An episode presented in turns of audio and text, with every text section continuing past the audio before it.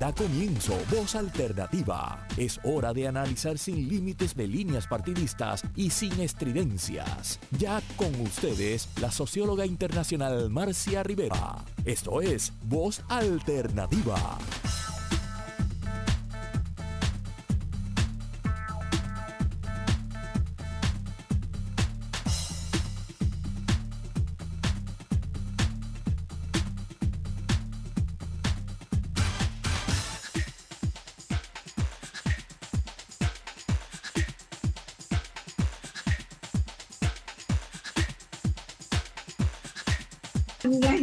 Estamos aquí cuadrando este programa porque es un programa internacional. Hoy tenemos un gran placer de tener dos personas extraordinarias que eh, trabajan en México y que han trabajado durante mucho tiempo en los temas que vamos a discutir hoy. Y siempre sigue el creyente de que, ¿verdad? Mientras uno amplíe la visión, mejor va a ser el resultado. Entonces, pues los hemos invitado. Una ya está en, en el estudio virtual y el otro está por entrar. Eh, hoy ustedes, capaz algunos recordarán que en agosto del 2021 estuvimos haciendo un programa de voz alternativa que eh, se trataba, ¿verdad?, de temas muy, muy en línea con lo que vamos a estar discutiendo en el día de hoy. Habíamos iniciado una conversación sobre eh, la crisis demográfica en Puerto Rico. Puerto Rico tiene muchas crisis, tiene una crisis fiscal, una crisis económica, una crisis social, una crisis energética, una crisis de medio ambiente. Y una de las crisis más importantes y que pocos ven es la crisis demográfica, ¿verdad? Cómo hemos llegado a una situación por no crear las políticas y los instrumentos para ir monitoreando eh, la evolución de, cómo le va a la gente, ¿verdad? De, cómo crece, de cómo se reproduce o se va del país o se queda, dónde están, qué relaciones tiene, ¿verdad? Con, el desempleo, con la pobreza, eh, los cambios poblacionales por no haber desarrollado un andamiaje sistemático para estudiarlo, para investigarlo, estamos hoy en un momento muy crítico y estuvimos hablando, iniciando aquella conversación en agosto del año pasado. Han pasado de agosto hasta hoy unos cuantos meses eh, y la situación sigue igual o tal vez peor por la, ¿verdad? por la pandemia por las situaciones que se han generado con la pandemia. En el día de hoy vamos a tener las tres personas que estuvieron participando en el primer programa y hemos añadido dos personas más que les voy a presentar a continuación.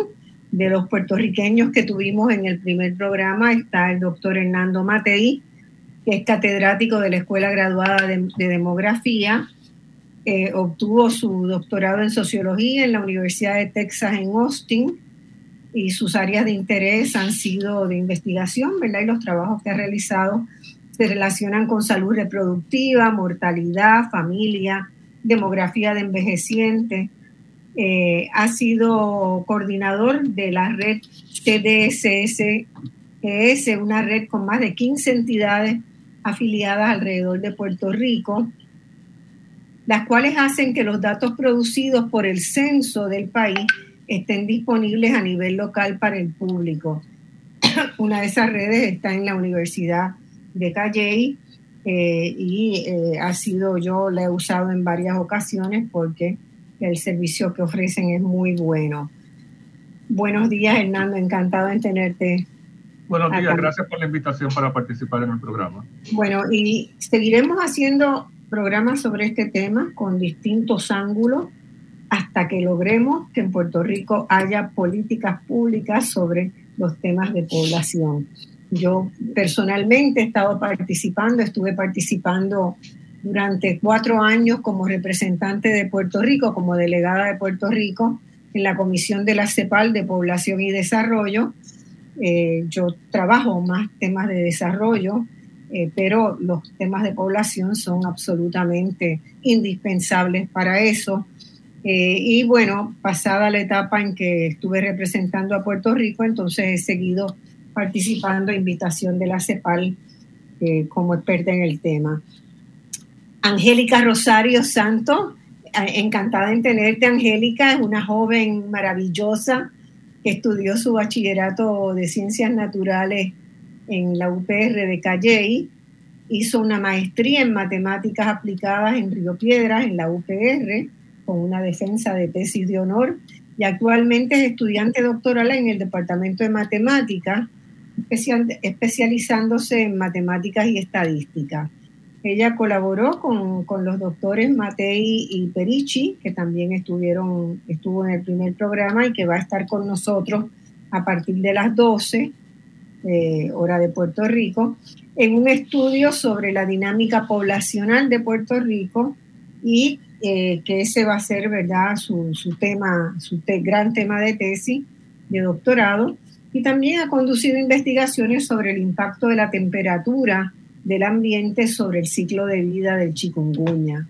Así que gracias a ella pudimos tener ¿verdad? en los medios eh, presentaciones bien informadas de cómo se debía, qué podíamos esperar y cómo se debía tratar y, y cuándo y qué iba a pasar y qué no iba a pasar con el chikungunya en Puerto Rico. Eh, el doctor Virgilio Partida es nuestro otro invitado de México, creo que todavía no ha entrado, Vamos a tratar de ver qué, es lo que le está pasando. Virgilio Partida es profesor e investigador de la Flaxo México desde marzo del 2008.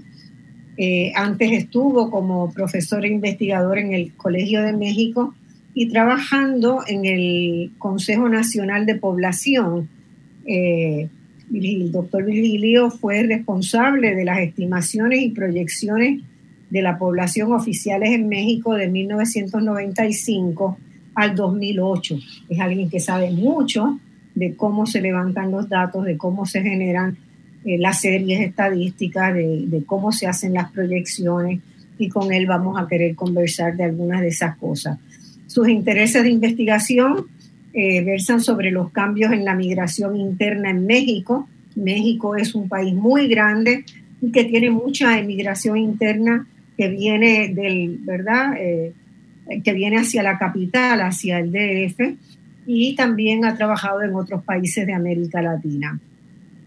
Eh, Virgilio Partida también ha estudiado métodos indirectos de estimación de niveles y patrones por edad de algunos de los fenómenos sociodemográficos y bueno, él tiene mucho que aportar y que ayudarnos a nosotros ampliar esta visión y no solamente ampliarla, sino a construir eh, una institucionalidad desde donde se pueda eh, generar los productos que queremos, ¿verdad? Y tener el entendimiento que queremos sobre cómo la demografía y el desarrollo se relacionan.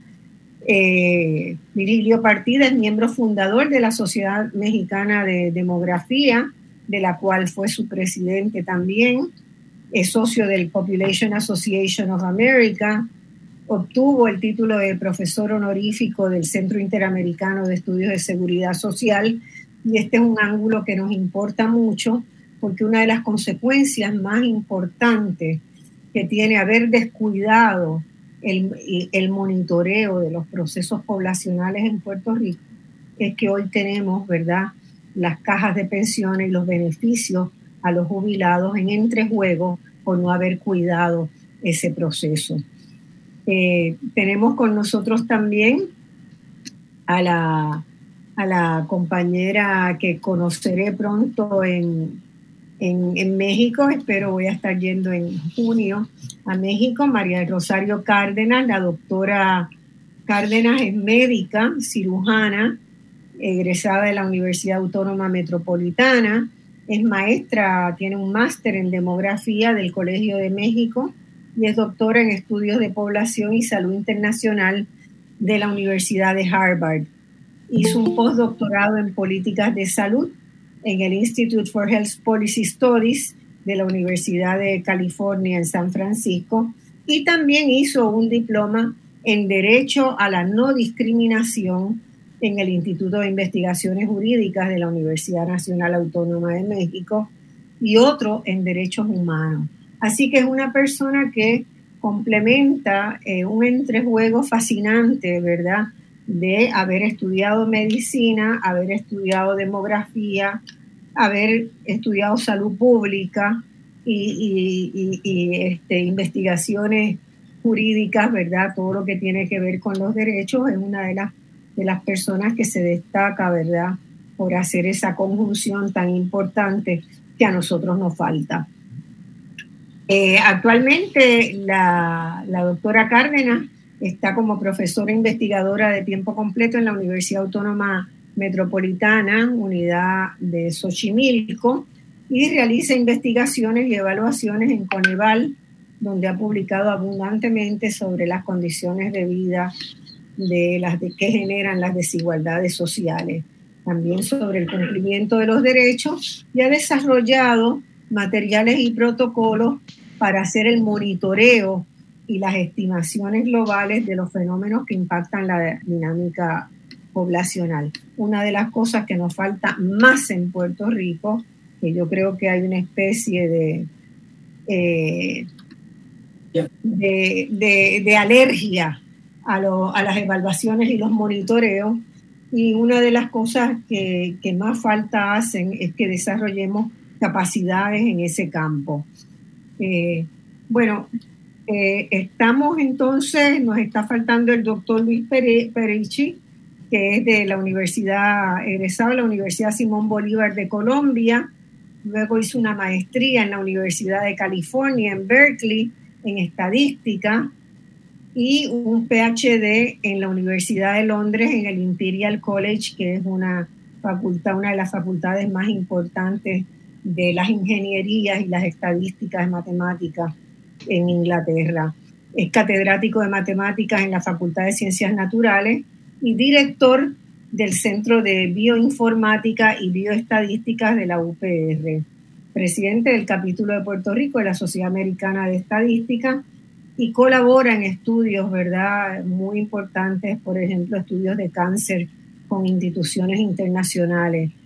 Eh, y eso, según él mismo dice, por considerarlo una de las áreas de desarrollo más interesante hoy de la ciencia.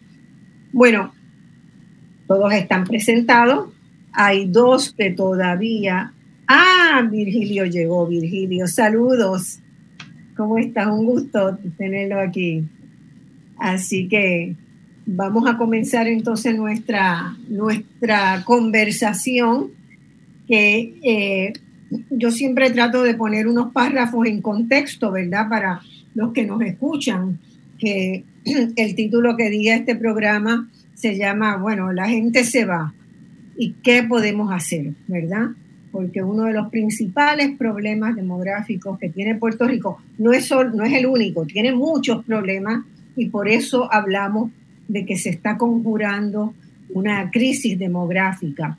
Pero eh, uno de los problemas este, más claros y más grandes y que la gente entiende con más facilidad es por qué se va tanta gente de Puerto Rico y qué podemos hacer, ¿verdad? Lo que la gente quisiera escuchar es cómo podemos detener ese flujo con políticas públicas basadas en estadísticas, basadas en conocimiento y cómo podemos evitar que todos esos elementos que todos los días van sumando para que la, vida en Puerto Rico no sea una vida plena, como otros países lo están atendiendo. Y en este caso, pues hemos traído estos dos invitados de México que tienen mucha, eh, mucha relación, no solo con México, sino con lo que pasa en América Latina en general. Bueno, eh, Puerto Rico, como, como les dije, lleva décadas de fuerte migración de puertorriqueños hacia los Estados Unidos. Más o menos desde mediados de los 50 empieza a incrementar eh, muy significativamente un éxodo hacia, hacia los Estados Unidos.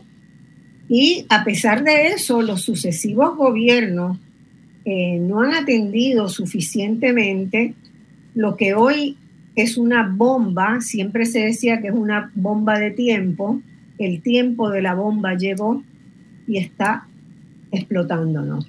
está explotándonos en el sentido de que los planes de pensiones están muy amenazados porque no se vuelven a nutrir con los ingresos y los pagos que hacen a los sistemas de retiro las personas que trabajan.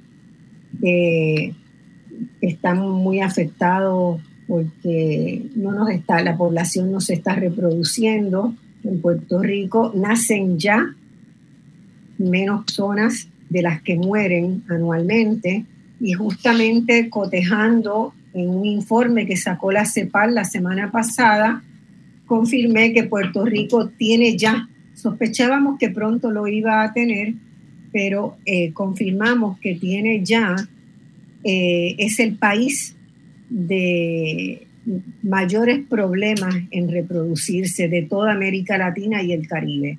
No hay ningún país de la región que esté en la situación de Puerto Rico. Eh, otros elementos, ¿verdad?, que pueden estar detrás de haber promovido la, el éxodo es el hecho de que el salario mínimo en Puerto Rico estuvo estancado por 12 años, cuando en muchos de los países de América Latina el salario mínimo se ajusta anualmente de acuerdo a la inflación. Nosotros ese mecanismo no lo tenemos instaurado y solo esperamos que tenga un leve aumento a partir de este año porque se legisló una ley que obliga a un pequeño un incremento de 7.50 de 7.25 a 8.50 que se acaba de, de aprobar. Eh, tampoco se han instalado los mecanismos para restaurar beneficios laborales que habían sido quitados eh, en la década anterior y que algunos están siendo restaurados por legislación, pero legislación de hace muy poco que todavía no se está instrumentando. Y yo creo que un tercer elemento muy importante del éxodo que tenemos que estudiar es cómo el incremento muy significativo en costos de vivienda, porque producto de unas leyes que se aprobaron para atraer inversionistas de Estados Unidos y de Europa y otros lugares, esos inversionistas se les requiere una inversión muy poca, casi siempre resulta ser una inversión en una casa o en un edificio, y ello ha tenido un impacto importante en incrementar el costo de las viviendas. Y el costo de la vivienda es algo que incide en si la gente se va o se queda. Y el otro problema es que Puerto Rico lleva ya dos décadas teniendo muy mal manejo de los, del sistema de educación pública y eso también induce, induce a la migración. Así que de esos factores quiero comenzar a hablar en el día de hoy. Así que quiero comenzar con el doctor Hernando Matei, que es de la casa, y quiero que, me comente, ¿verdad? Ese, esa nota que acabo de decir de que la semana pasada en el informe de la CEPAL pude encontrar la confirma, el informe estadístico anual de la CEPAL pude encontrar la confirmación de que Puerto Rico es ya el país con la menor tasa de natalidad de toda América Latina y el Caribe. Nosotros, ¿verdad? Hay mucha gente, especialmente los equipos este, de demografía, venían advirtiendo que ya había desde hace seis años menos nacimientos que muertes y que eventualmente podíamos llegar a ser el país con menor tasa de natalidad. Bueno, en la región de América Latina y el Caribe ya llegamos. Eh, Hernando, y después me gustaría que, Virgilio también, eh, el doctor Virgilio Partida también comentara este dato. Hernando, ¿tienes tu, tu micrófono cerrado ahora? Ok, bueno, gracias. Sí, primero, este, quería empezar este, comentando sobre dos puntos bien importantes que hiciste en la introducción. Estoy de acuerdo de que estamos ante una crisis demográfica. Ahora, crisis demográfica no es algo necesariamente que sea para asustarse, que sea este, catastrófico, porque crisis es básicamente una secuencia de eventos donde a partir de un momento dado las cosas pueden mejorar o empeorar, o sea, es como un punto de inflexión. Y en ese sentido nosotros estamos ante una crisis demográfica porque ya estamos a un punto de que las tendencias futuras son bien preocupantes. aquí no, hace ya años que se han hecho proyecciones tanto por el negociado del censo y de este, Naciones Unidas que coinciden en que para el año del 2050, apenas 30 años, la población de Puerto Rico puede reducirse a cerca de 2.1, 2.2 millones, que representaría casi una reducción del 50% entre el 2000 y el 2050.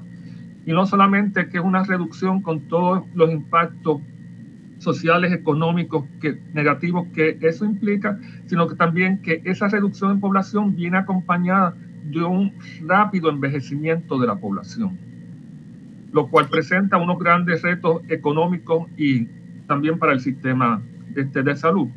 Y producto de nuestros éxitos, ¿verdad? Sí, eso es.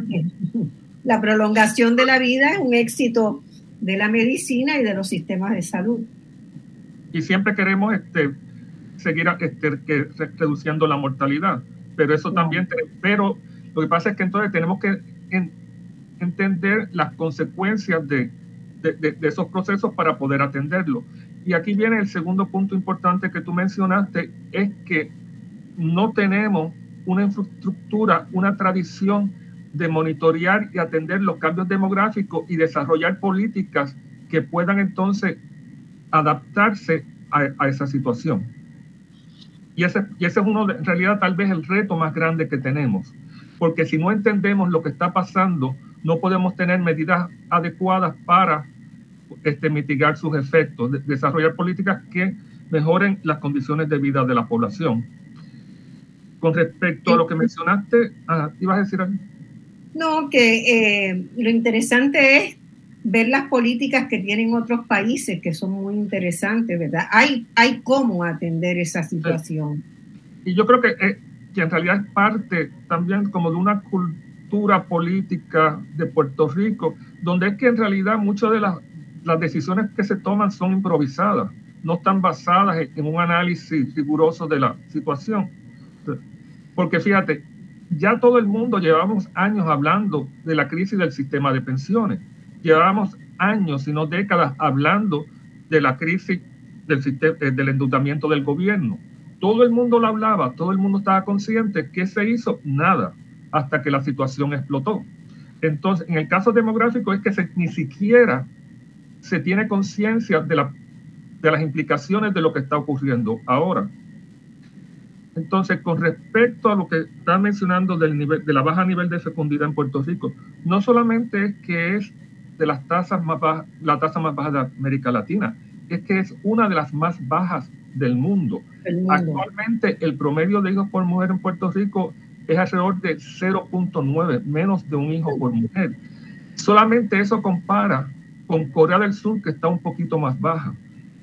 Y curiosamente, Puerto Rico tiene, los otros países con tasas tan bajas son otros países de Asia. Además de Corea del Sur, está Hong Kong, está Singapur, que son países con una cultura totalmente distinta a la de nosotros, donde los patrones tradicionales por ejemplo, de fecundidad en Puerto Rico eran patrones típicos de América Latina. Y entonces, pero por otro lado, son países muchísimo más desarrollados, con unos recursos económicos este, que Puerto Rico no compara para nada, porque Puerto Rico en ese sentido tiene los problemas de los países ricos, pero la economía de un país pobre. O sea que eso hace todavía, en ese sentido, la situación más preocupante. Yo, yo quiero que un comentario también del, del doctor Partida, eh, y quiero después volver a ti, eh, porque me parece que en, la memoria colectiva, ¿verdad? Eh, siempre se sembró la idea de que Puerto Rico tenía demasiado gente. Desde los años 30 se empezaron los experimentos con, con control de natalidad, con, con estímulo a la emigración por parte del propio gobierno, ¿verdad? Y, había una, de hecho, hay, uno, hay, hay eh, unos textos muy interesantes, ¿verdad? Que no son de demógrafos, no vienen de la demografía, sino que vienen de políticos en los años 50, de los que estaban en el poder del Estado Libre Asociado, donde alababan todos los esfuerzos por despoblar a Puerto Rico, porque Puerto Rico tenía efectivamente una alta tasa de una alta tasa de natalidad y una densidad poblacional alta. Así que e, e, esa, esa paradoja, ¿verdad? De, de que resolvimos un problema creando otro posiblemente más grande, porque no, equiparó el crecimiento económico que, logró lograron tener los países asiáticos que mencionaste, Puerto Rico nunca lo logró tener. Bueno, eh, doctor Virgilio está por ahí. Quisiera un comentario suyo como alguien de, afuera. ¿Qué, le, qué le merece? Este? ¿Qué pasaría en México si eso sucediera? Ay, perdón, me están poniendo la música de la pausa. Vamos a hacer la pausa y volvemos con, usted al, regreso. Gracias.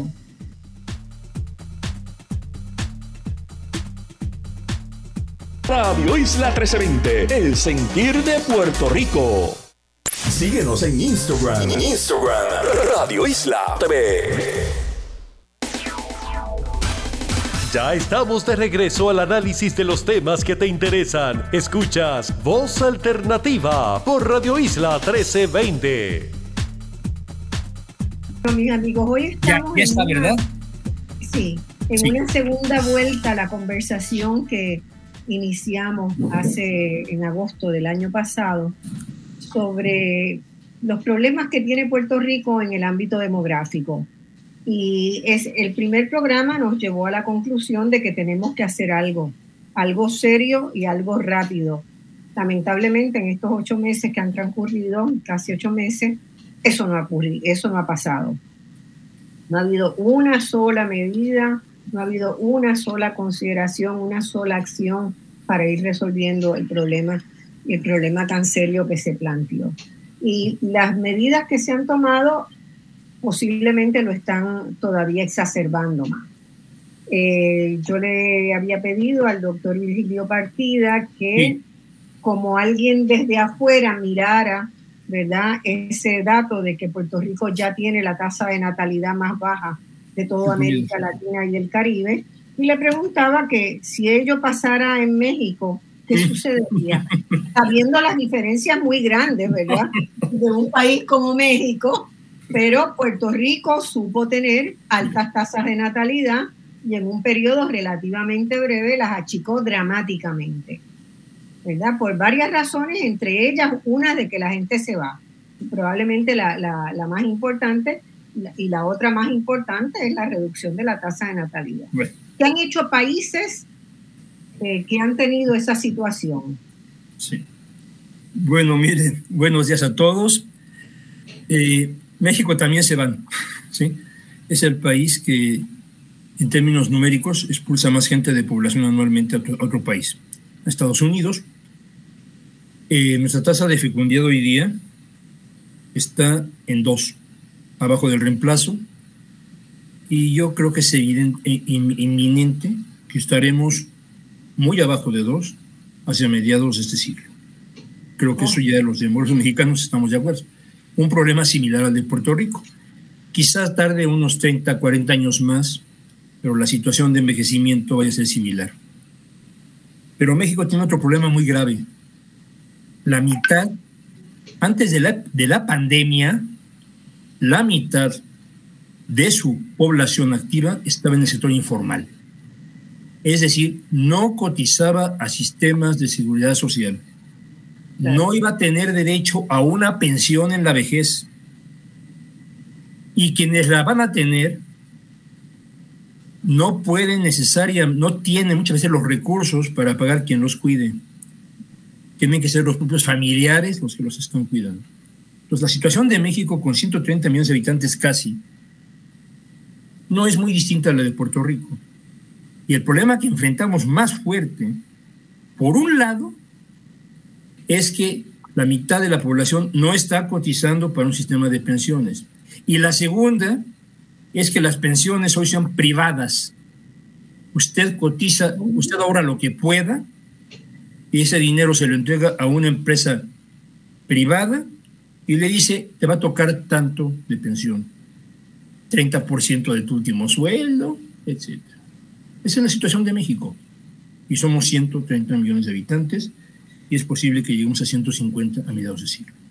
Nuestra situación es parecida a la de Puerto Rico, pero quizás un poquito más adelante en el tiempo.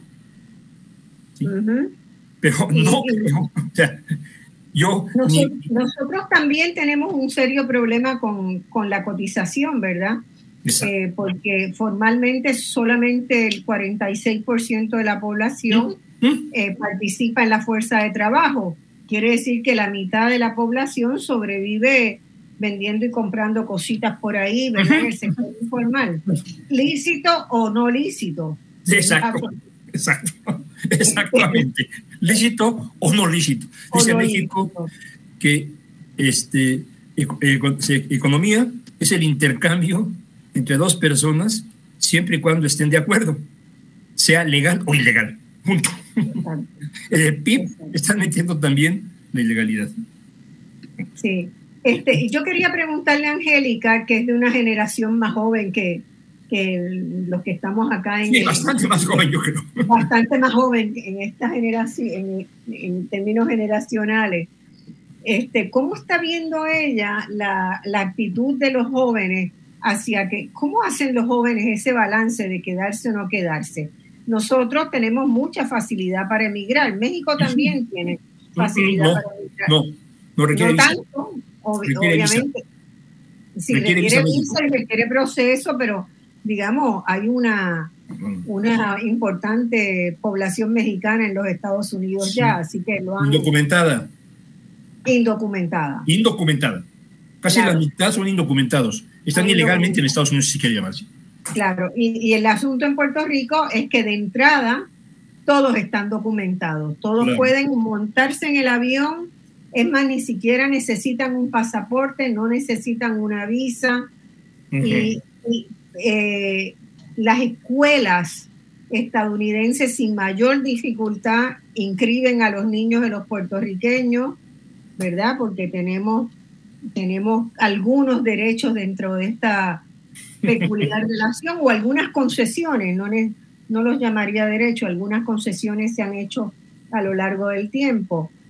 Eh, servicio médico, si usted no tiene una tarjetita de servicio médico, sea privada o sea del Estado, no lo recibe. Pero, ¿qué, qué, qué elementos evalúan los jóvenes hoy para decidir quedarse en Puerto Rico, Angélica?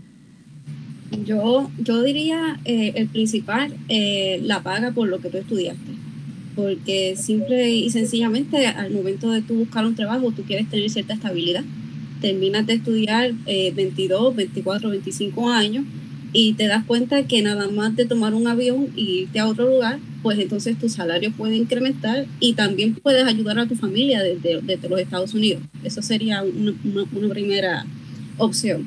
En segunda opción eh, eh, estaría el hecho de que cuando tú te vas a estudiar allá, pues tienes pues, más variedad en el sentido de los programas académicos. También eres candidato por ser puertorriqueño, por ser latino, adquirir otras becas. Entonces, pues ya una vez estás allá, eh, es muy poco probable tal vez que quieras regresar, a menos que te encuentres con una buena oferta de empleo. Entonces, pues, entonces eso influye mucho. Y también quisiera decir que en términos de, fecundidad, pues también eh, hay, hay cierta, en los jóvenes, ¿verdad? Hay, hay cierto como que temor o, ya no está ese tal vez eh, simplemente el deseo de ser padre. Y, y, ¿verdad? Aunque eso ya pues son más hipótesis, ¿verdad? Eso necesita un estudio más, más extenso pues ni siquiera es eh, tal vez porque no hayan las condiciones económicas o porque, ¿verdad? Son, son, factores que afectan, pero aquí se ve mucho cuando usted habla con, con jóvenes que simplemente pues no, no quieren pasar eh, a, ser padres. Y pues hace falta un estudio, ¿verdad?, que trate de eh, capturar cuáles son las actitudes de, los, de las puertorriqueñas y puertorriqueños al momento de decir si quieren ser padres o no quieren ser padres y, y, saber más bien eh, qué nos espera, porque no es simplemente poner políticas por poner políticas, también hace falta ver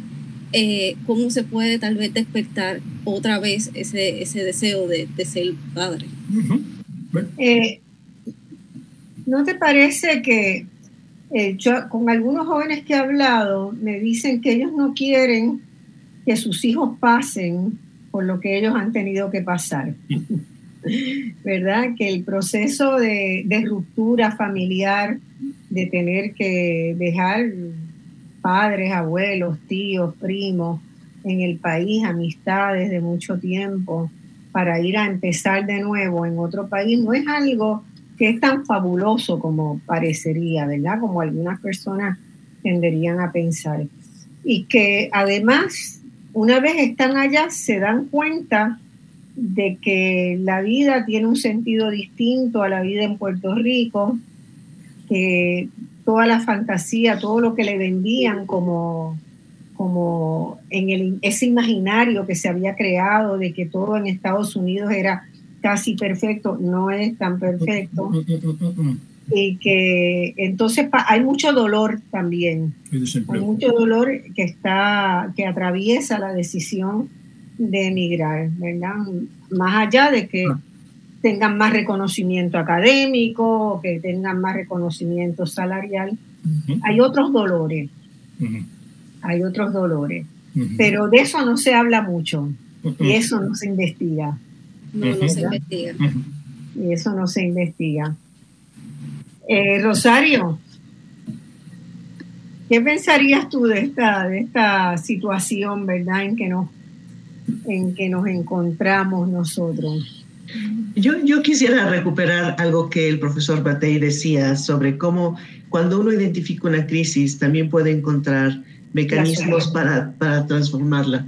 Y en el caso concreto de la fecundidad de Puerto Rico, que sí es muy, muy baja, uno tiene que recordar que en los años 50 fue el espacio en el que empezó a implementarse un programa muy fuerte de transformación de la planificación familiar vía las esterilizaciones.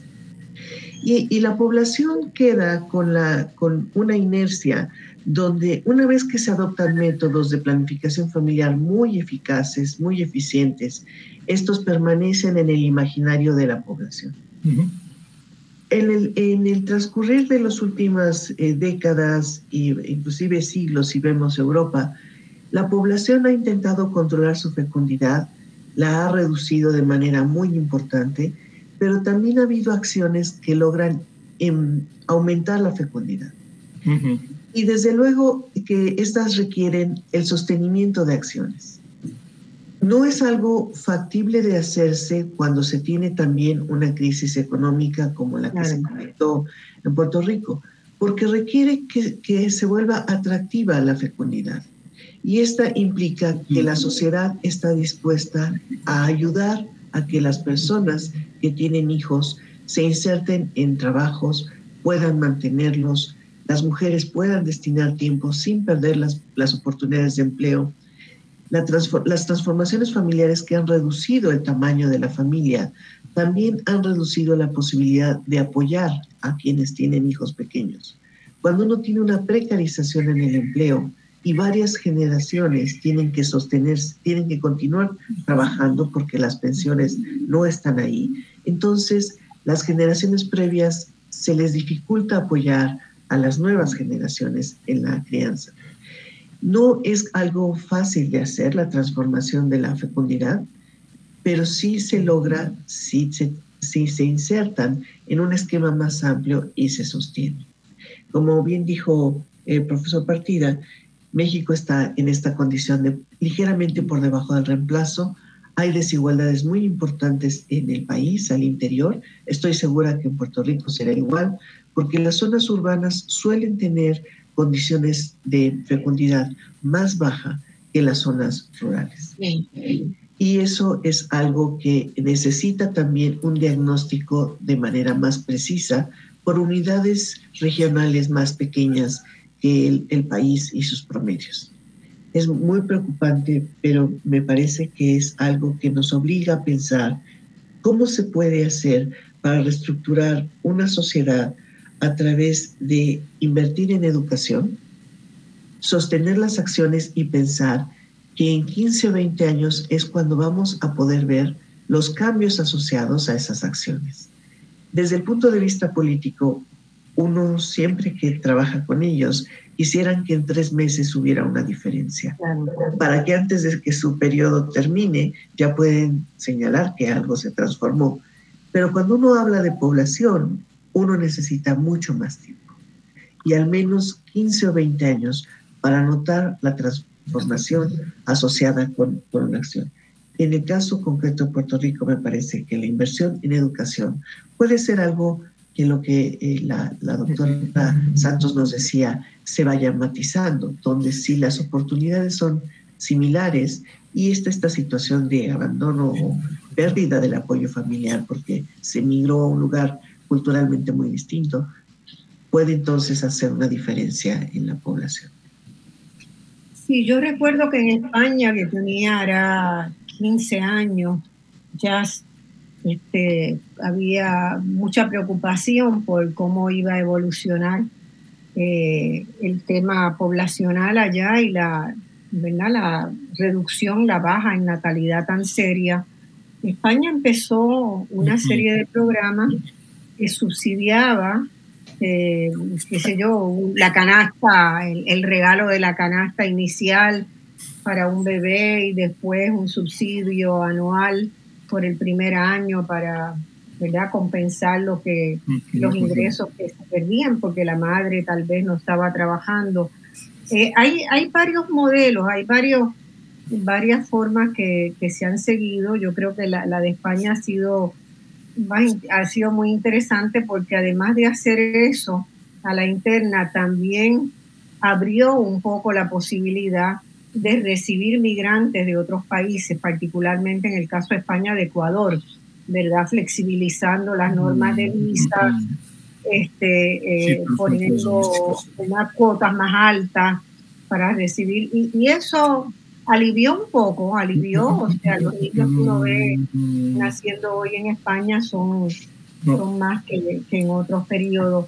Eh, en el caso de Uruguay también hay, hay un poco de eso. Uruguay tiene una de las poblaciones más envejecidas, como la nuestra, como la de Puerto Rico, muy envejecida, y que plantean otros, otros desafíos, ¿verdad? Y a la vez una baja tasa, una baja tasa de natalidad. todavía, todavía no, todavía se reproduce, pero muy poquitito, ¿verdad? Pero también Uruguay en este último periodo eh, ha abierto sus puertas a la migración de gente del Caribe, particularmente de Cuba, de Dominicana, y ahora pues parece que hay negociaciones de, de Cancillería y de altos niveles para aceptar migrantes ucranianos porque estaría en condiciones de recibir migrantes. Claro, todo ello implica un proceso complejo dentro de la propia sociedad, ¿verdad?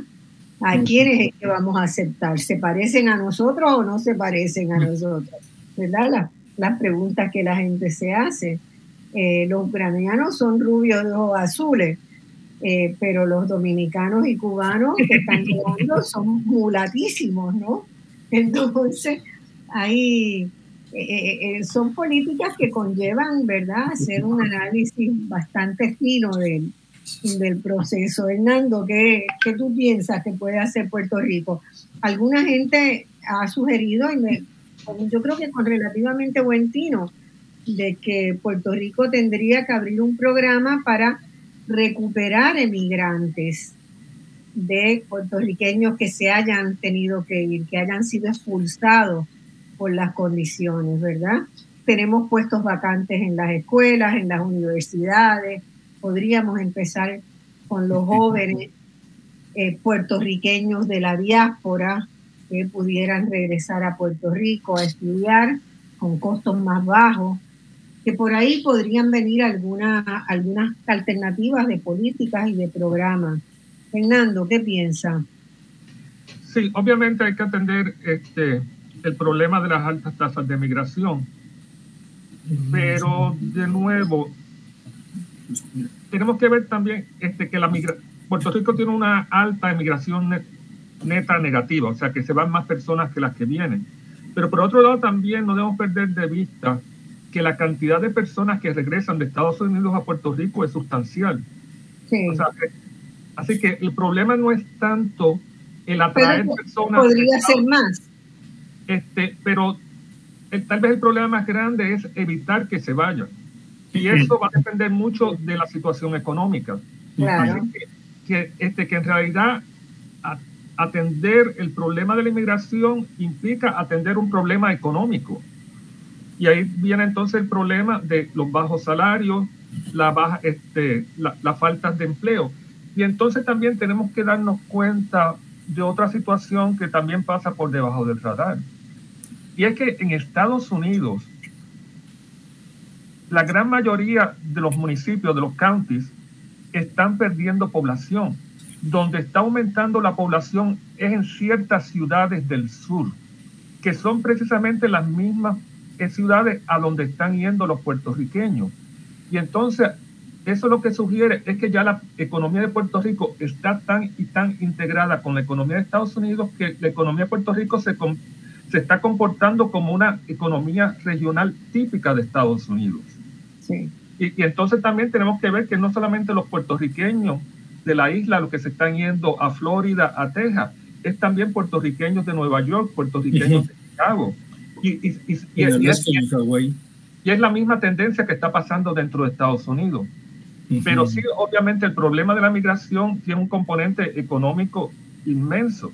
Pero por el otro lado, llevamos cuántos, ya 15 años en una depresión.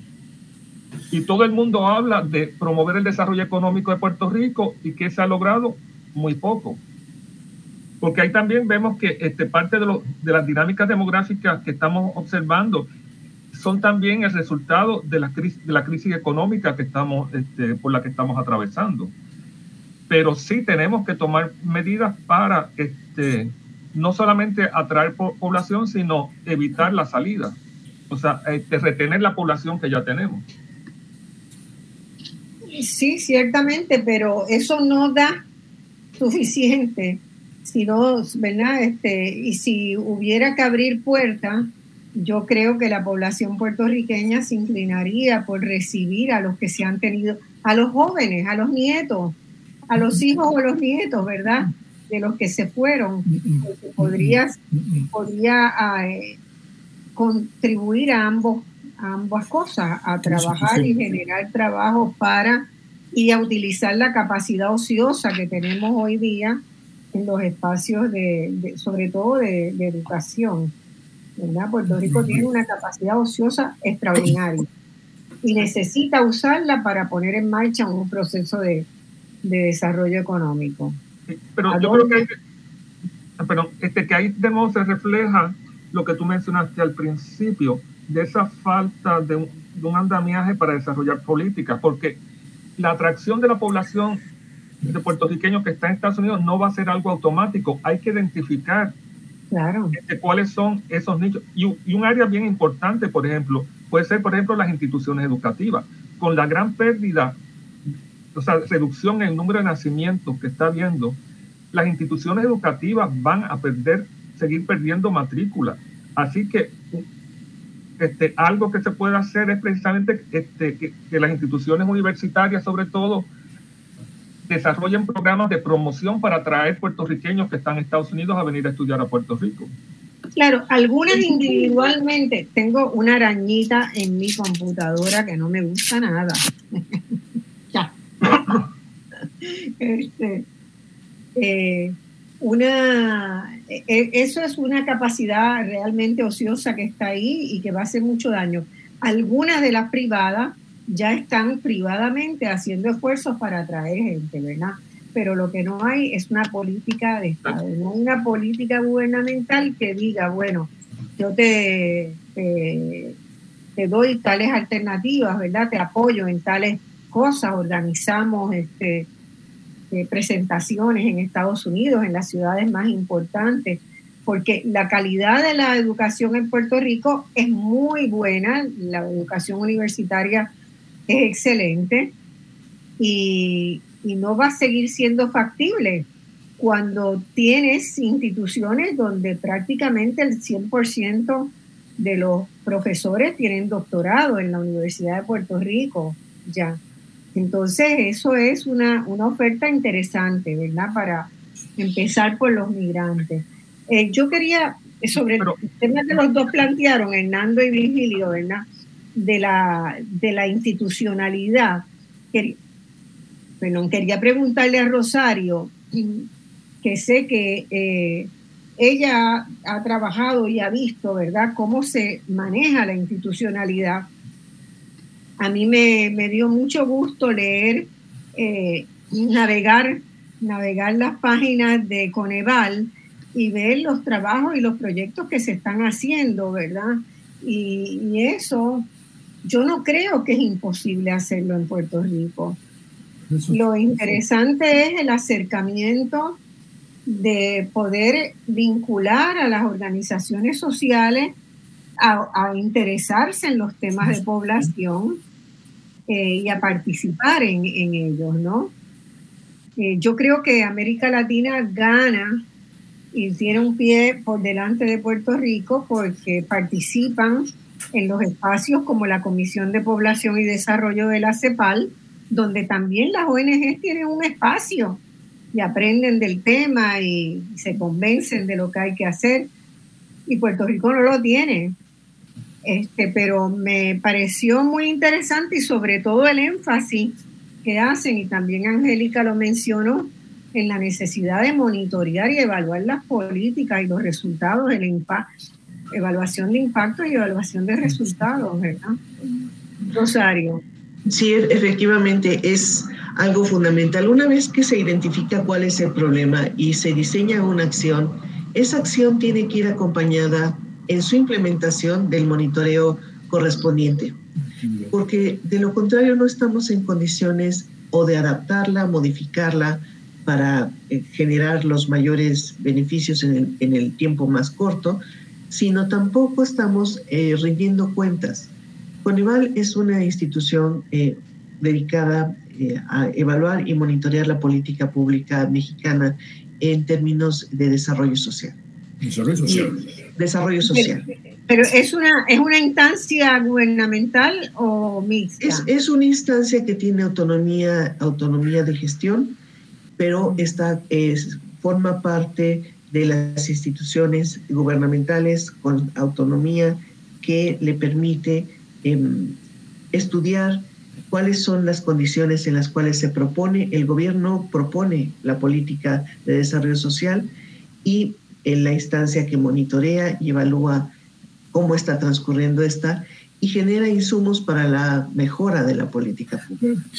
Y además eh, eh, mide pobreza con una aproximación multidimensional de derechos sociales.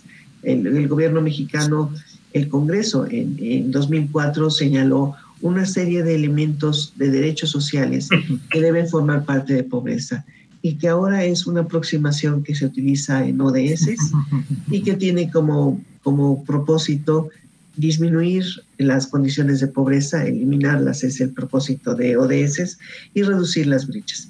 Así que Coneval es, es una instancia eh, que está vinculada al, al, gobierno mexicano en cuanto que eh, tiene la, eh, tiene erario, hace uso del erario público, pero tiene autonomía técnica y de gestión. Y hay seis, seis eh, académicos que participamos como consejeros y es, eso es lo que lo hace particular. Toda la aproximación pasa por elementos científicos de las decisiones sobre todo lo que se lleva a cabo pasan por los elementos que desde la academia se identifican como indispensables para las atribuciones. Eh, una pregunta, ¿y el Consejo Consultivo Ciudadano para la Política de Población? Eh, Ese, explícanos un poquito cómo se relacionan se conforma ese y cómo se relacionan, si se relacionan.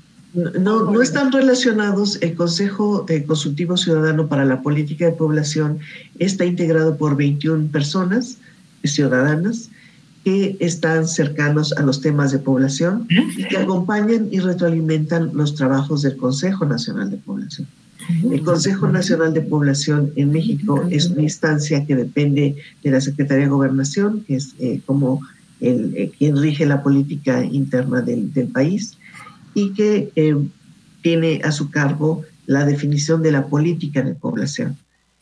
Es eh, donde, donde el profesor Partida eh, durante muchos años estuvo a cargo de las actividades más importantes. Ese Consejo Consultivo Ciudadano retroalimenta las, las propuestas que hace CONAPO, las fortalece, las señala algunos elementos que se pueden estar desarrollando y lo hace eh, de una forma totalmente honorífica en su calidad de ciudadanos preocupados y vinculados con áreas de población. Este, y el sector académico, a mí me da la sensación de que hay una masa crítica de sector académico importante que puede ayudar a nutrir las investigaciones, las evaluaciones, que es algo que nosotros también este, necesitamos potenciar más lo hemos tenido, ¿verdad? Porque desde los años 60 yo recuerdo al, profesor este Vázquez Calzada, que, era un muy reconocido demógrafo en Puerto Rico y afuera, y, pero como que esa, esa tradición de investigación, no sé, Hernando, Hernando nos podría decir un poco más. Este, eh, si fue que se achicó, si no se invisibilizó o, qué, o qué pasó, pero que uno no la siente tan vital. Por eso cuando salieron estos tres este, Quijotes aquí, eh, Fernando Matei, eh, Luis Perichi y Angélica el año pasado, ¿verdad? Proponer hacer un grupo de trabajo me pareció como una idea extraordinaria, que merecía que todo el mundo se apoderara, la hiciera suya y, contribuyera a que, a que pudieran tener eso de lo que hablaba Rosario, de que pudieran tener la autonomía necesaria para hacer los señalamientos. Pero fíjense ustedes que en el caso de Puerto Rico, el Instituto de Economía, que nace con esa potestad de autonomía técnica y autonomía intelectual, eh, pues por las vicisitudes partidistas y las peleas partidistas acabó perdiendo eso y quedando bajo un ISO, bajo la oficina de planificación que hace más de dos décadas prácticamente está inoperante, ¿verdad? Entonces, no, no tenemos un buen récord en eso de de que el gobierno tenga eh, instancias autónomas. Han interferido con la autonomía universitaria y han interferido con mucho con la autonomía del Instituto de Estadística, que son claves para, para esto que estamos hablando. Angélica, ¿quieres comentar por ahí? Después de la pausa, porque ya nos fuimos a la pausa.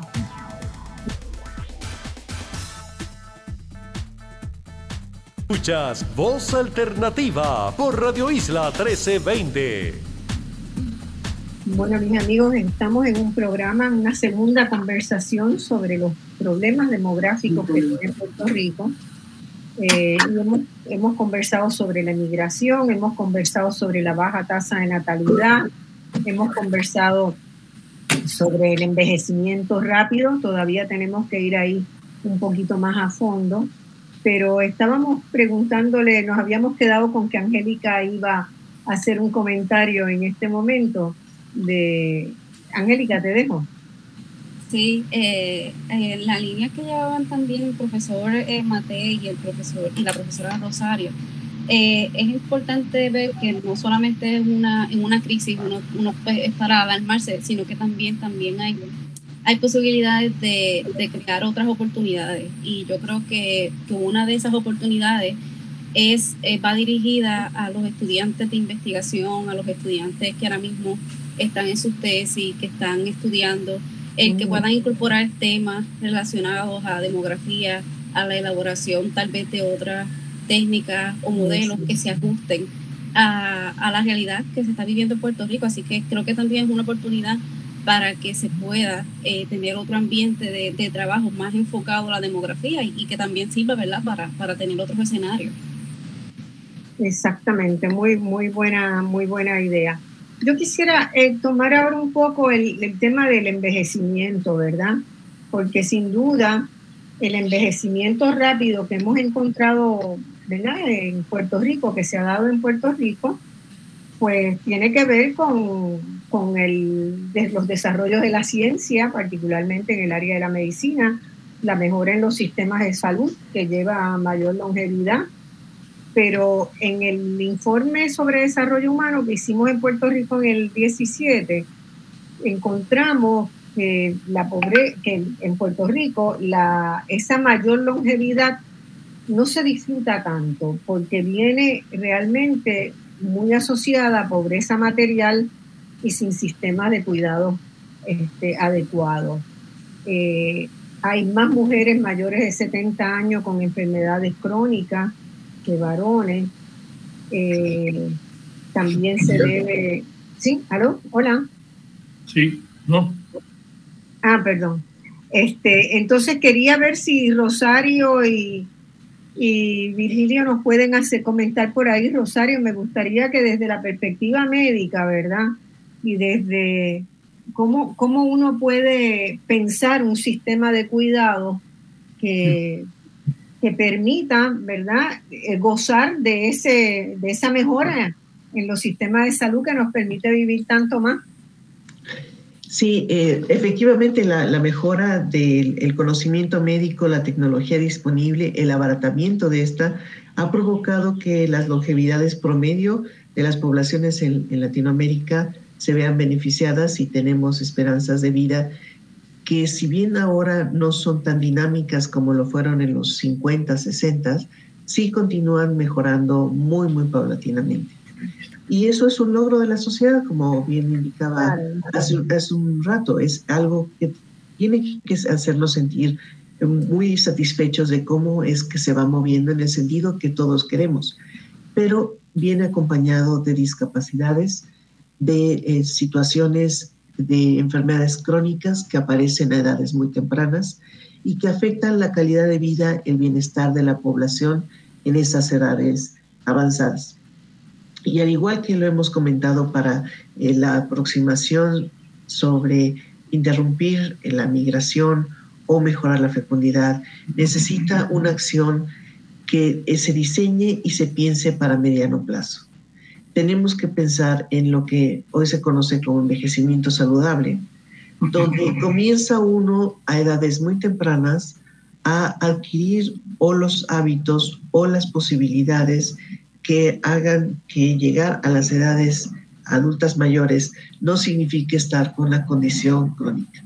Y es algo factible cuando uno revisa lo que ocurre en países de alto ingreso y de menos desigualdad, como pueden ser los europeos. Hay personas de 80 años que tienen condiciones muy razonables de, eh, de vida en el sentido de no pérdida de funciones, de eh, la posibilidad de, de continuar funcionando en sociedad con todos de manera integral. Y nosotros a los 60 tenemos acumulado el efecto de condiciones económicas y de trabajo que han desgastado a las personas y eso les, les afecta.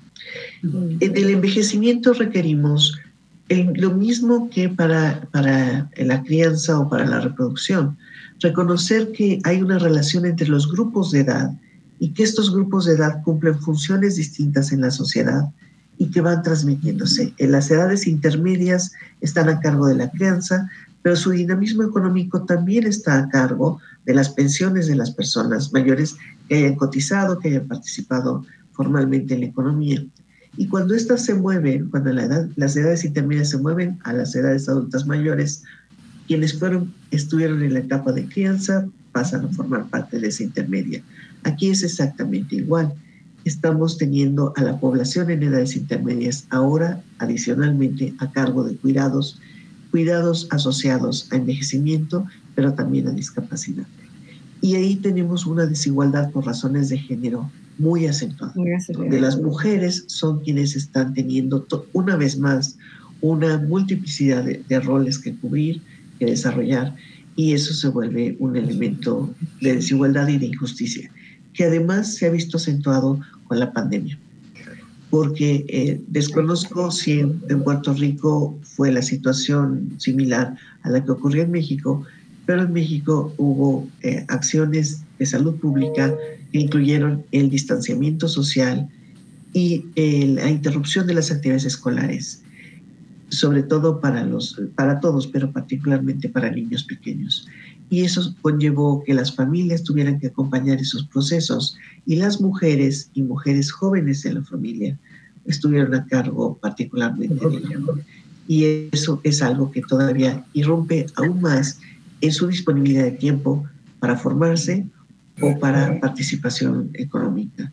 Y de nuevo es parte de las desigualdades de género que están presentes en todo el mundo, pero particularmente en una región con la desigualdad que nosotros tenemos. Este, y con el hecho también en el caso nuestro, y creo que en el caso de México, quizás no es tan acelerado, pero, pero ya se ve, eh, la generación de, de mi mamá, eh, la familia típica era de 12 hijos en Puerto Rico, ¿verdad? Mi mamá tenía dos hermanos y eran 13 en, en total. Ella y todos sus hermanos y hermanas tuvieron como máximo dos hijos, porque crecieron en ese periodo donde la, la política de esterilización era, el, el discurso era control poblacional y sobre todo con política de esterilización.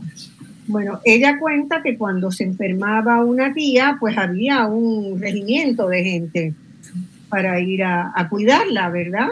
Y se hacían turnos. Ahora no hay turnos. Ahora, pues, o estamos mi hermano o, está, o estoy yo. Entonces, ahí, eh, eso es una presión bien fuerte, sobre todo para las mujeres, ¿verdad? Porque generalmente este, se da el patrón, ¿verdad?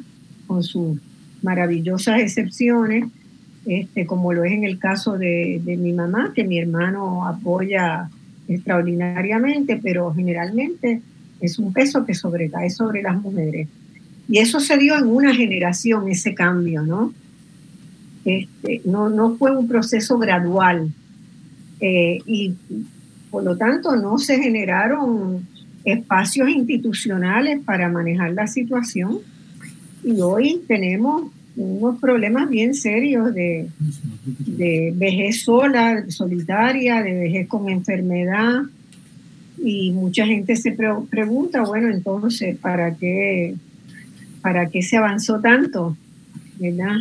¿Por qué los avances de la ciencia? Y yo no, no tengo muy claro cómo eso se va se va a resolver en la región. Hay algunos países que han empezado programas de programas estatales de cuidados, ¿verdad? políticas de crear un sistema de cuidados integrados que vayan desde la, desde la infancia hasta pasando por, por las dificultades que tienen algunas personas, ¿verdad? Con, eh, hasta, hasta, la, hasta la edad cuarta, que parece que es la que vamos a estar estar viviendo. no, no es fácil resolverlo cuando ha sido tan acelerado el proceso. Virgilio, ¿qué piensa que podemos hacer? ¿Qué podemos recomendar?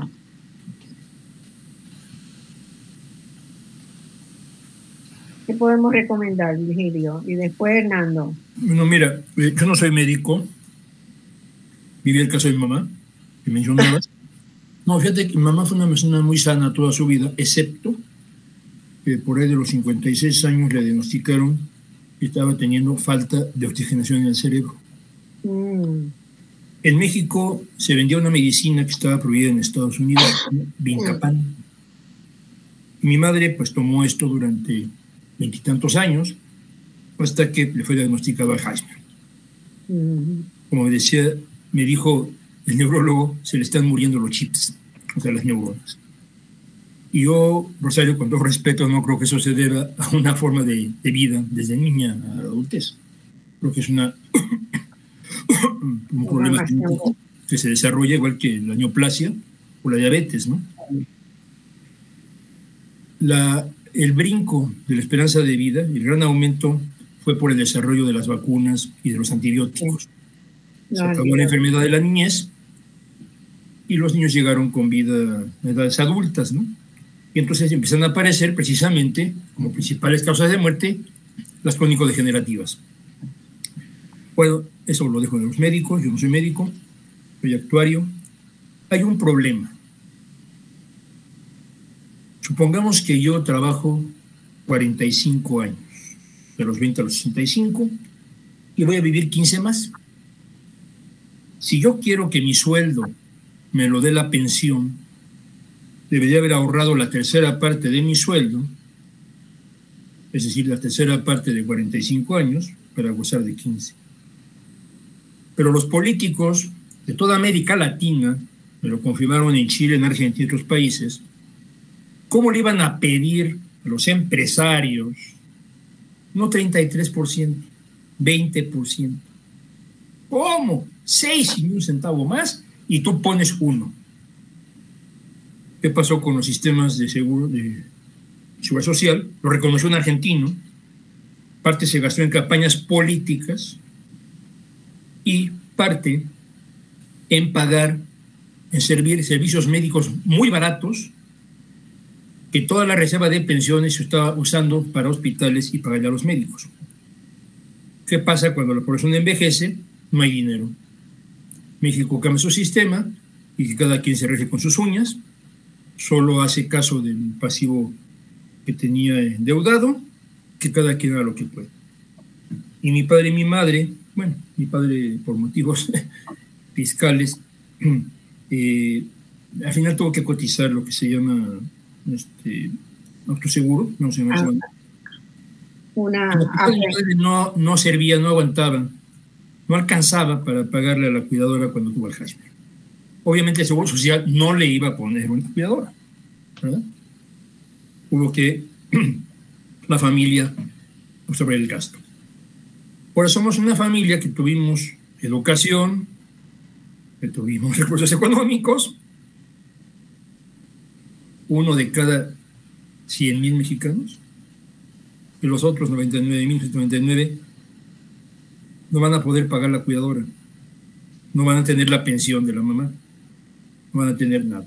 Van a tener que ver cómo le hacen para salir adelante. Nadie habla de esto, nadie lo toca en México, muy, o muy poco, en muy pocos foros. ¿sí? En México las aseguradoras que fundaron las nuevas empresas, porque no pueden manejar ellas las pensiones, pero pues son sus, el mismo empresario, no les importa, ellos es un negocio, y si te alcanza para mantenerte bien y si no, pues a ver cómo le haces, ¿no? es actualmente la ley mexicana. A nadie le importa esto. A mí sí me importó. Yo llevé cursos de pensiones y no me iba yo a sentar a esperar a que, bueno, voy a poder vivir de mis pensiones siempre y cuando me garanticen la salud. Otro problema que no está garantizado si no cotizamos. Vamos a tener que depender de la salud pública y entonces el envejecimiento que se nos avecina para la segunda mitad de este siglo va a tener que ser la familia, con la mitad de la población en situación informal y bajos recursos, a ver cómo le hace para mantener a sus viejos. Ese es el problema del envejecimiento en México. Y no, no están haciendo caso, a nadie le importa. Estamos preocupados por otros problemas de otro tipo, pero no estamos viendo lo que se nos avecina dentro de 50, 70 años. Ese es el envejecimiento.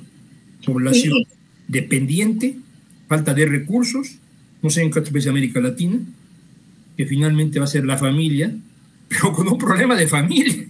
ya no hay hijos. Entonces, ¿quién se va a encargar de los viejos? O sea, el, el, problema de diferir, de postergar la edad de reproducción, uno puede entender a los jóvenes, ¿verdad?, en la situación que están en este momento.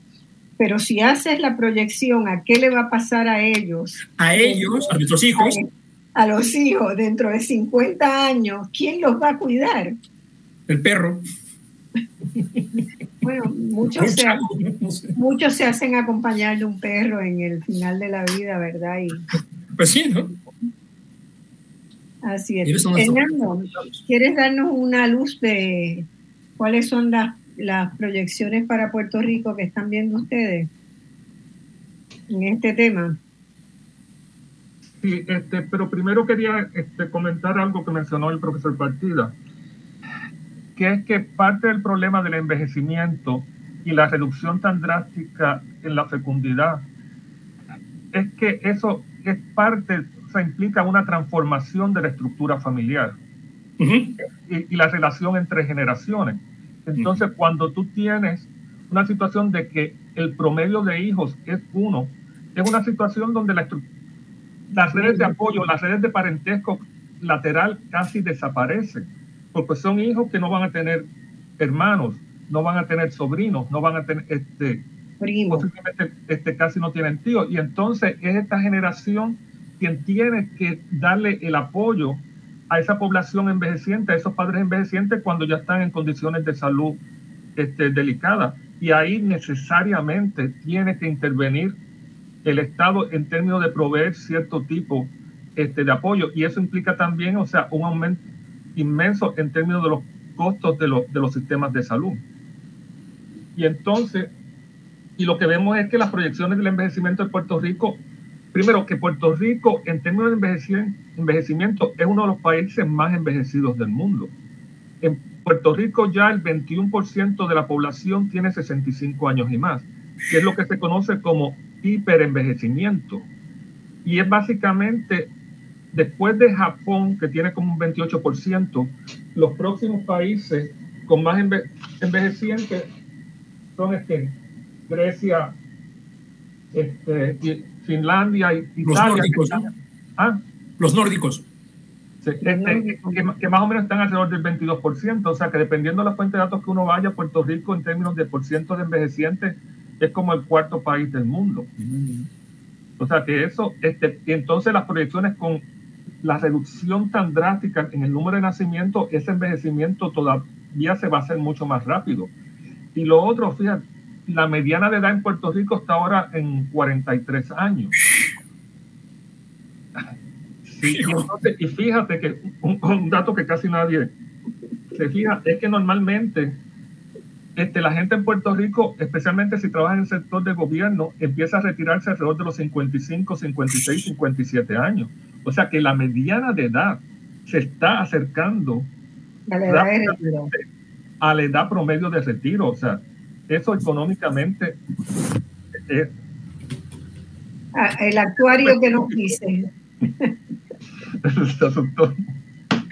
El actuario se asustó, yo creo.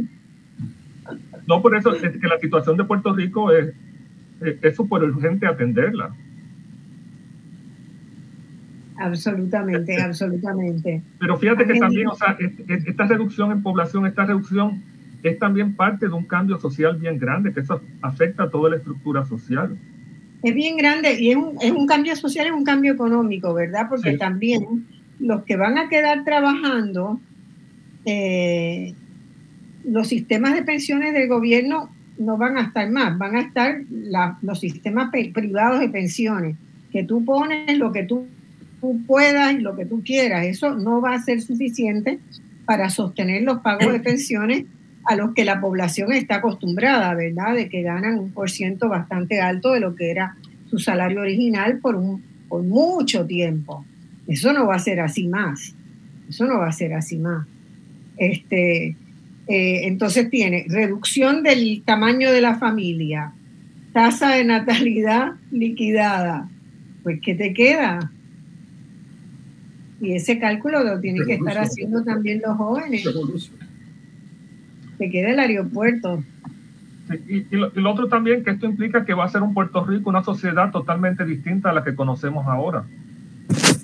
Y en ese sentido también como que es interesante ver estos cambios de una perspectiva histórica. Pues, si tú ves, por ejemplo, este, la, la mortalidad, la esperanza de vida al nacer en Puerto Rico, para 1900 era alrededor de 30 años, 31 años.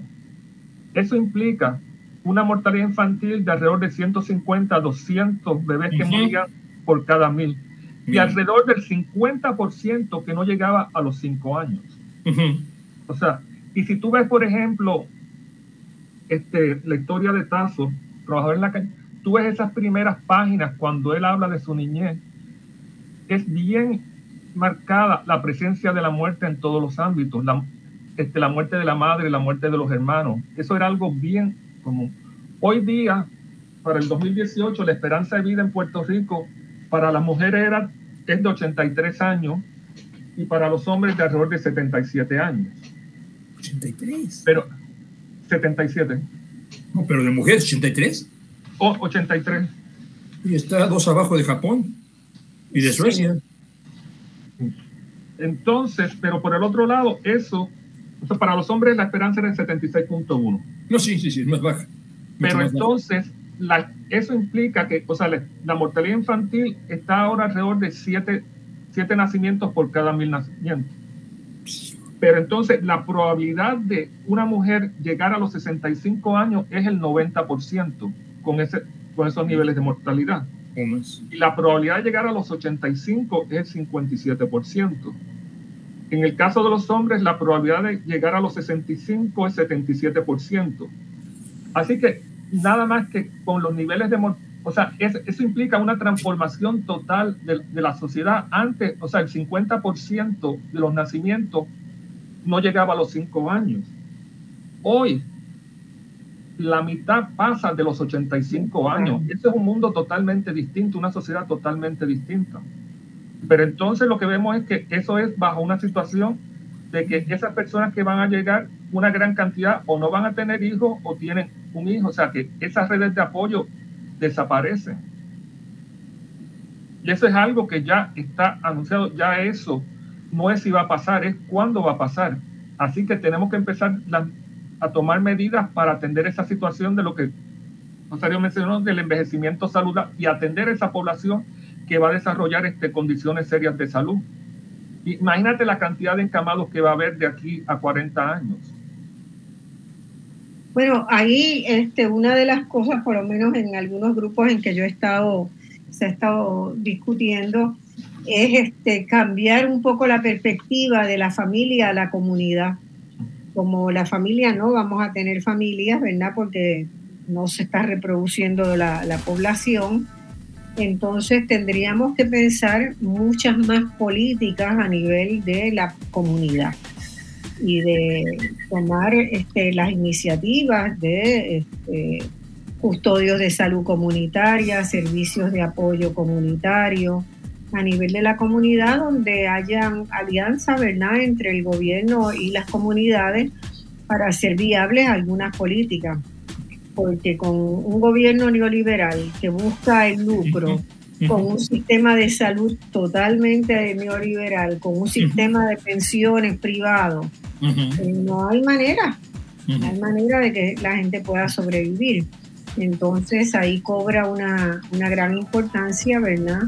El trabajo que se pueda encaminar en el, en el ámbito de las comunidades en el ámbito de las comunidades. Ya estamos para ir a una pausa, así que vamos a la pausa y volvemos al último segmento. Perichi parece que no ha podido terminar su compromiso, lo escuchamos, sino a ¿verdad? Todas las dificultades demográficas que tiene Puerto Rico. El último tema que hemos estado tratando está relacionado con el envejecimiento de nuestra población. Yo quería traer un caso adicional que tiene que ver con la, reducción y el envejecimiento de la fuerza obrera agrícola. ¿verdad? Según el censo agrícola del 2020, la edad promedio de los agricultores en Puerto Rico es de 60.6 años. y únicamente el 4% de los operadores de fincas tienen menos de 35 años. ¿Qué quiere decir eso? Quiere decir que tenemos además, por la particular, ¿verdad? Por no haber monitoreado a lo largo de todas estas décadas eh, los cambios poblacionales, nosotros tenemos un serio riesgo de seguridad alimentaria. porque no hay, eh, no hay quien, si no hay quien trabaje la tierra, no hay comida.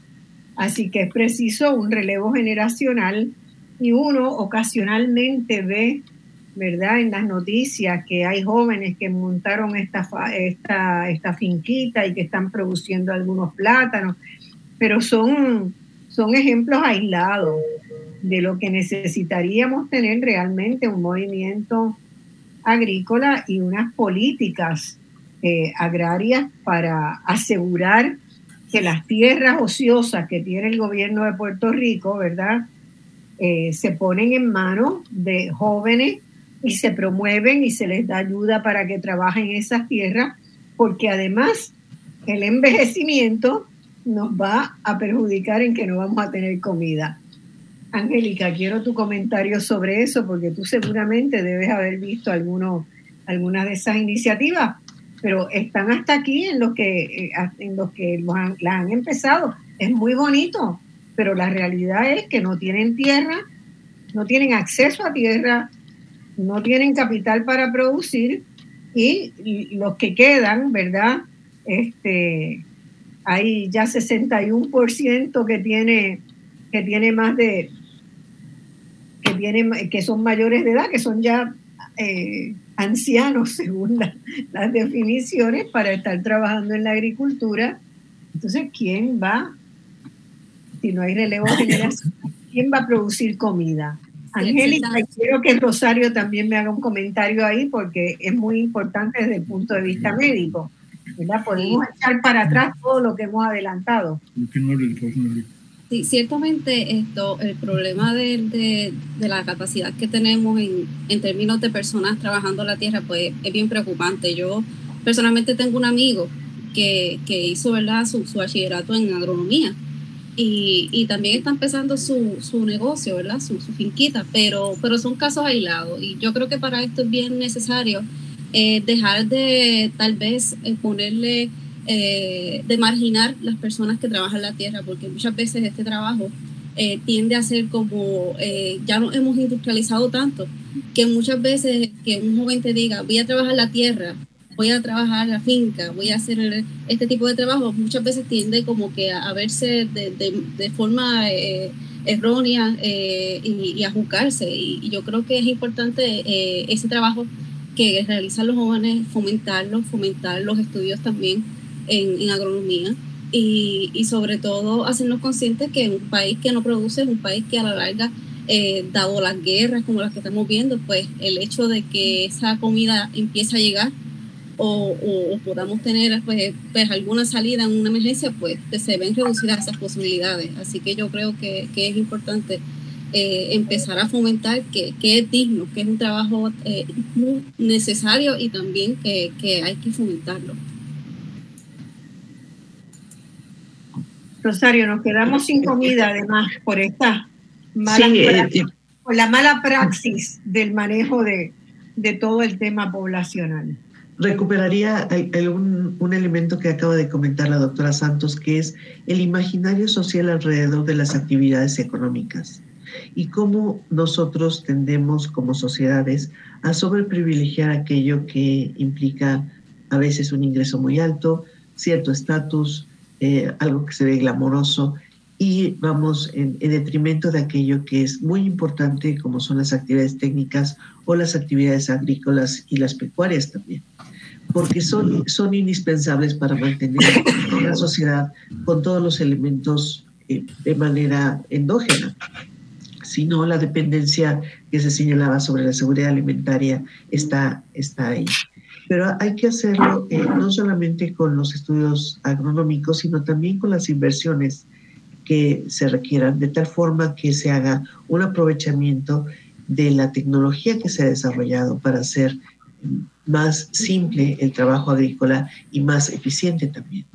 Porque de lo contrario, si es un trabajo muy eh, de mucho desgaste físico y a veces eh, con muy poco, con una retribución muy aleatoria dependiendo de los elementos ambientales. Y ahí habría que recuperar el cambio climático para este sector en particular, lo que implica también que hay, hay algunas, algunos segmentos de, las posiciones eh, de los economistas que señalan que no debe haber subvenciones y sin embargo Europa tiene una fuerte, un fuerte contenido de subvención para mantener los niveles agrícolas, lo mismo Estados Unidos, y ahí entonces tenemos que romper ese paradigma de la economía donde habla de cómo no se puede estar subvencionando algo porque eso afecta a los mercados. Si se quiere generar un espacio donde se, se renueve generacionalmente la población, habría que ir acompañado también de atractivos, de incentivos que hagan que la población considere que este puede ser en el mediano y largo plazo su área de trabajo y que esto es, eh, es algo factible de realizarse y económicamente atractivo. Y es algo que, que eh, se ampliaría a otros elementos técnicos en la sociedad. La capacitación técnica es fundamental. Si nosotros no tenemos carpinteros, plomeros, herreros, etcétera, es una sociedad a la que podemos tener una alta capacitación en ciertas áreas y un hueco enorme en lo intermedio. Y si algo nos deja esta conversación es ese sentido de cómo nos relacionamos unos con otros, sea a través de las comunidades y si ese va a ser el mecanismo que podamos emplear para apoyar a, a las poblaciones que requieren cuidados particulares, como algo que hoy ayudo porque mañana alguien me va a tener que ayudar frente al cambio de tamaños de familia, frente a las transformaciones sociales que, que han ido acompañando. Y en términos de, de, los servicios de salud, sí quisiera señalar que eh, la esperanza de vida de las mujeres de Puerto Rico es de 83 años, pero estoy segura que cuando llegan a las edades de los 70, 75, están comenzando a depender de algún conjunto de fármacos y tienen algún elemento que afecta su calidad de vida. Y entonces tenemos que modificar el esquema para sobreenfatizar el componente de prevención. Y a eso me refería con el envejecimiento saludable. ¿Cómo logramos tener una aproximación que posponga los problemas o los evite cuando sabemos cuáles son los factores, los factores de riesgo? Junto con el, la sobrevivencia, el, el incremento de la longevidad, también tenemos la sobrevivencia a condiciones muy graves como pueden ser un accidente un accidente en motocicleta, un accidente en automóvil, y ahí eh, aplicar las medidas preventivas. Las medidas de prevención son fundamentales, pero una vez que tenemos esa discapacidad, también tenemos que atenderla y, e incluir a esas personas en el desarrollo. Entonces, eh, el panorama que plantea Puerto Rico es un panorama que en algún sentido está reflejando lo que sucede regionalmente también sea a través de la migración intensa, como eh, señalaba el profesor, profesor Partida, sea a través de eh, elementos de violencia que están presentes en la región de manera muy intensa, la dependencia económica y la dependencia eh, de alimentos que tenemos algunos con otros, todo ello nos lleva a pensar que si logramos una aproximación, primero que recupere que pensar en población es pensar en sociedad y pensar en la raíz de las políticas públicas. Y si identificamos, hacemos un buen diagnóstico como el que ustedes han hecho, el, profesor Matei y, el resto de los colegas que lo han eh, realizado, ese es un punto de partida para identificar cuáles son los más urgentes y cómo se relacionan entre sí. Y una acción sostenida en el tiempo, mínimamente 15 o 20 años, para poder ver los efectos positivos de esto y ahí el monitoreo y la evaluación a lo largo de esos, de esos años es fundamental. Creo que todos vamos a aprender de lo que Puerto Rico pueda implementar para modificar eh, esta situación demográfica, porque todos nos vemos reflejados, todos los países de la región nos vemos reflejados en diferentes elementos que ustedes ya tienen presentes en la isla. Sí, es como si todo se hubiera concentrado, ¿verdad? En muy poco tiempo. El, muy poco. El experimento de Puerto Rico recoge, ¿verdad? Variables que uno encuentra en otros lugares, pero todo concentrado, todo concentrado ahí hace las cosas bastante más difíciles. Fernando, este comentario que me parece muy, muy lindo el planteamiento de Rosario totalmente de acuerdo. O sea, lo que tenemos que entender es que el futuro no va a ser más de lo mismo. El futuro que, que nos espera va, a ser un Puerto Rico bien distinto. Y entonces empezar a adaptarnos, empezar a prepararnos para esos cambios. Pero bien distinto en el sentido no de las promesas que te hacen de la fantasía, sino de, de mucha más precariedad y de mucha más vulnerabilidad. Sí, totalmente. Este, acá en Puerto Rico hemos descubierto eh, muchas nuevas formas de vulnerabilidad que ni las imaginábamos que podíamos llegar a tener, Este, y sí, hoy, hoy son una realidad. Entonces, aquello que se vendió como el milagro de Puerto Rico, el modelo de desarrollo para el mundo, ha demostrado ser una gran falacia. Y es una falacia que hoy estamos hay muchas trampas, muchas, muchas, muchos lugares por donde si uno asoma el pie te vas a caer y si asomas por el otro lado también tenemos que ser muy creativos en cómo, en cómo generar una estrategia eh, multidimensional, porque los problemas así son multidimensionales, y que sea integral, que sea inclusiva, tiene muchos requisitos que cumplir, que tenga sinergia entre sí, que un mismo esfuerzo de política pueda tocar distintos ámbitos, porque de otra manera no, no, no podremos salir. Angélica.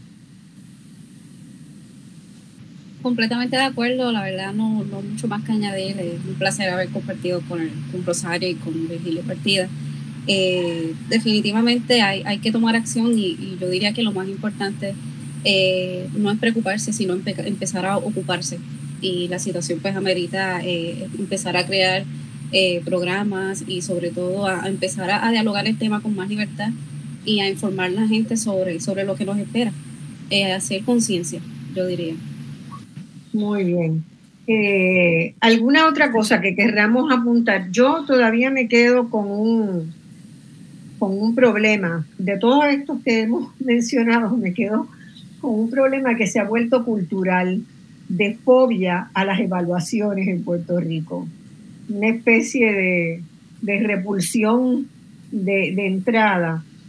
En las evaluaciones han pasado a ser eh, formularios que uno llena para eh, suplir requisitos de, algún fondo que ha recibido, pero realmente todavía no se ha entendido que la evaluación es un extraordinario mecanismo, el monitoreo y la evaluación son extraordinarios mecanismos para saber si vamos bien y no esperar, ¿verdad?, al final del camino para decir, ah, aquello no funcionó.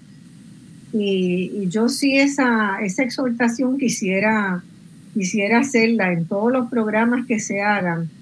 Todo es sujeto de, de monitoreo y de evaluación y hay distintos tipos de evaluaciones, ¿verdad? Las evaluaciones de progreso, las evaluaciones de impacto, las evaluaciones de resultados, cada una de ellas son distintas y tienen distintos objetivos.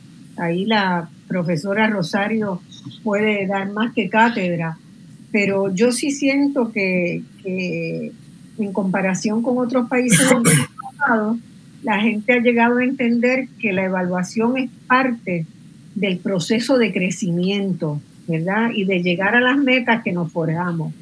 Y en Puerto Rico todavía veo mucho repelillo con eso. Así que haría, haría esa invitación. No sé si hay alguna, alguna pregunta del público en el control. Les pido que por favor me mande mensajito para que si había me la mandaran, me dijeran por, este, por el WhatsApp. Eh, Rosario, las evaluaciones, ¿verdad que son riquísimas? son indispensables, en, eh, primero porque son el insumo que le permite a quien opera un programa o una acción de gobierno mejorarla. Pero necesita estar inserto en una cultura de evaluación, donde no sea punitivo, sino se, se vea como algo que va a enriquecer los ejercicios. Siempre hay formas de hacerlo mejor y todos necesitamos saber cuáles serían esos elementos a añadir. Pero el otro punto que es igualmente importante es el derecho de la población a la información. Y la evaluación es un elemento de rendición de cuentas. Y esa rendición de cuentas hace los, a los gobiernos mejores, los hace más, los hace más eficientes y a la población la hace eh, demandar mejores servicios, mejores acciones. Hay que recordar que toda acción de gobierno está sostenida en erario y eso significa dinero de todos los contribuyentes. Aún aquellos que están en la economía informal están contribuyendo de alguna manera a esos, esos eh, ese dinero que va a estar financiando las acciones como programas y las evaluaciones también. Y eso hace entonces a todos los coloca en mejores posiciones de saber qué hay que continuar haciendo. Y el otro punto que es muy importante y es un ejercicio similar al que nos ha convocado aquí es recuperar las buenas prácticas donde quiera que estén.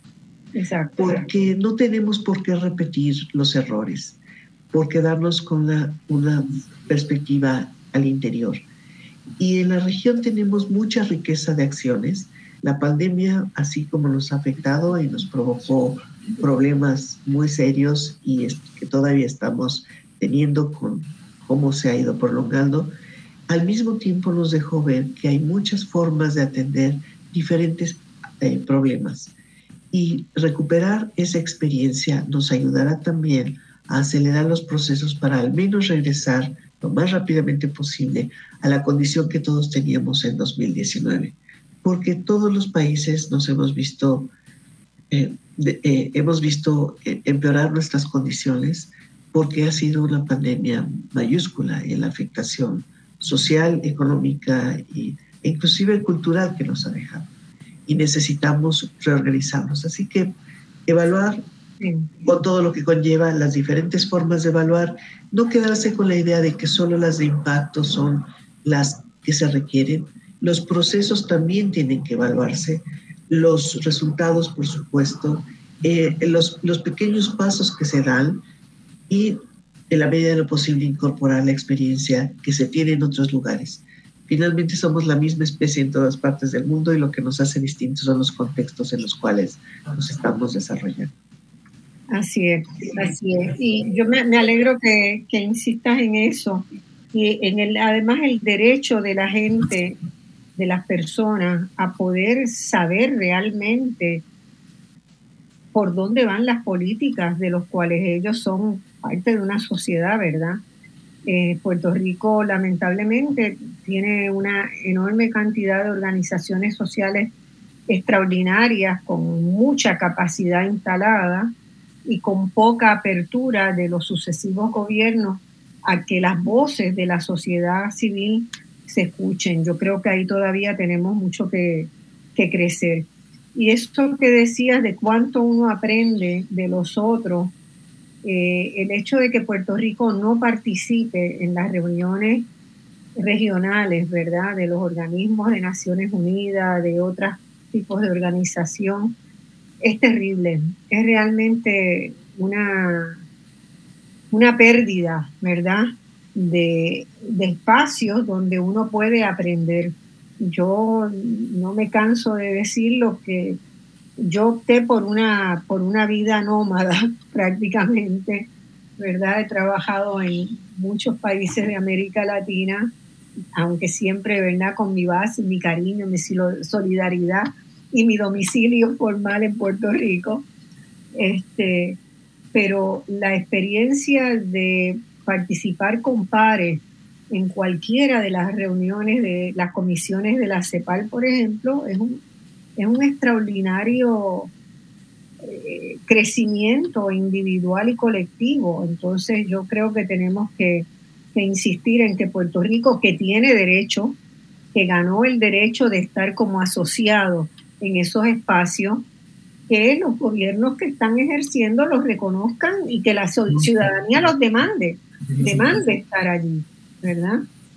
Porque es un, proceso muy, muy extraordinario de, de...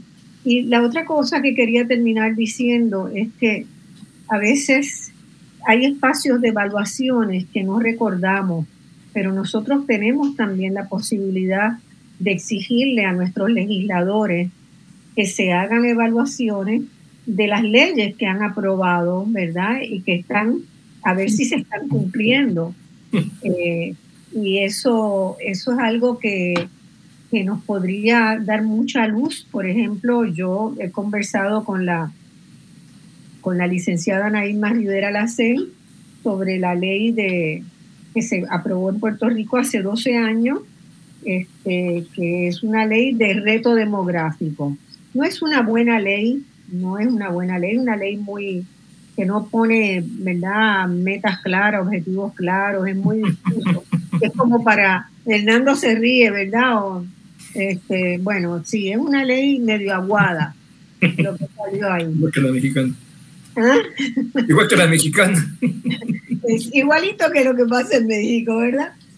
Pero, pero es un instrumento. Y yo le decía, mira, desde las comisiones que, que ustedes están en el, en el Senado de Puerto Rico, eh, ¿verdad? Hay que, hay que hacer estas cosas. Ella inmediatamente se, se comprometió a que iba a trabajar en el seguimiento de la ley de reforma laboral que se aprobó y que todavía no se instrumenta, pero que reintegra algunos de los beneficios que se recortaron y que hoy son la base de que la gente se siga yendo, porque si no hay buenas condiciones laborales, no hay, no hay posibilidad de estadía. Bueno, ella se comprometió a escuchar el programa, siempre ha estado, ha sido colaboradora del programa y a, y a tomar ese desafío de, de ir, ¿verdad? de pedir este informe sobre las cosas que están pendientes. Y pues si no hay evaluación formal desde el organismo que se crea, ni hay demanda de la ciudadanía porque no saben ni que existen, pues que la legislatura pueda contribuir a eso.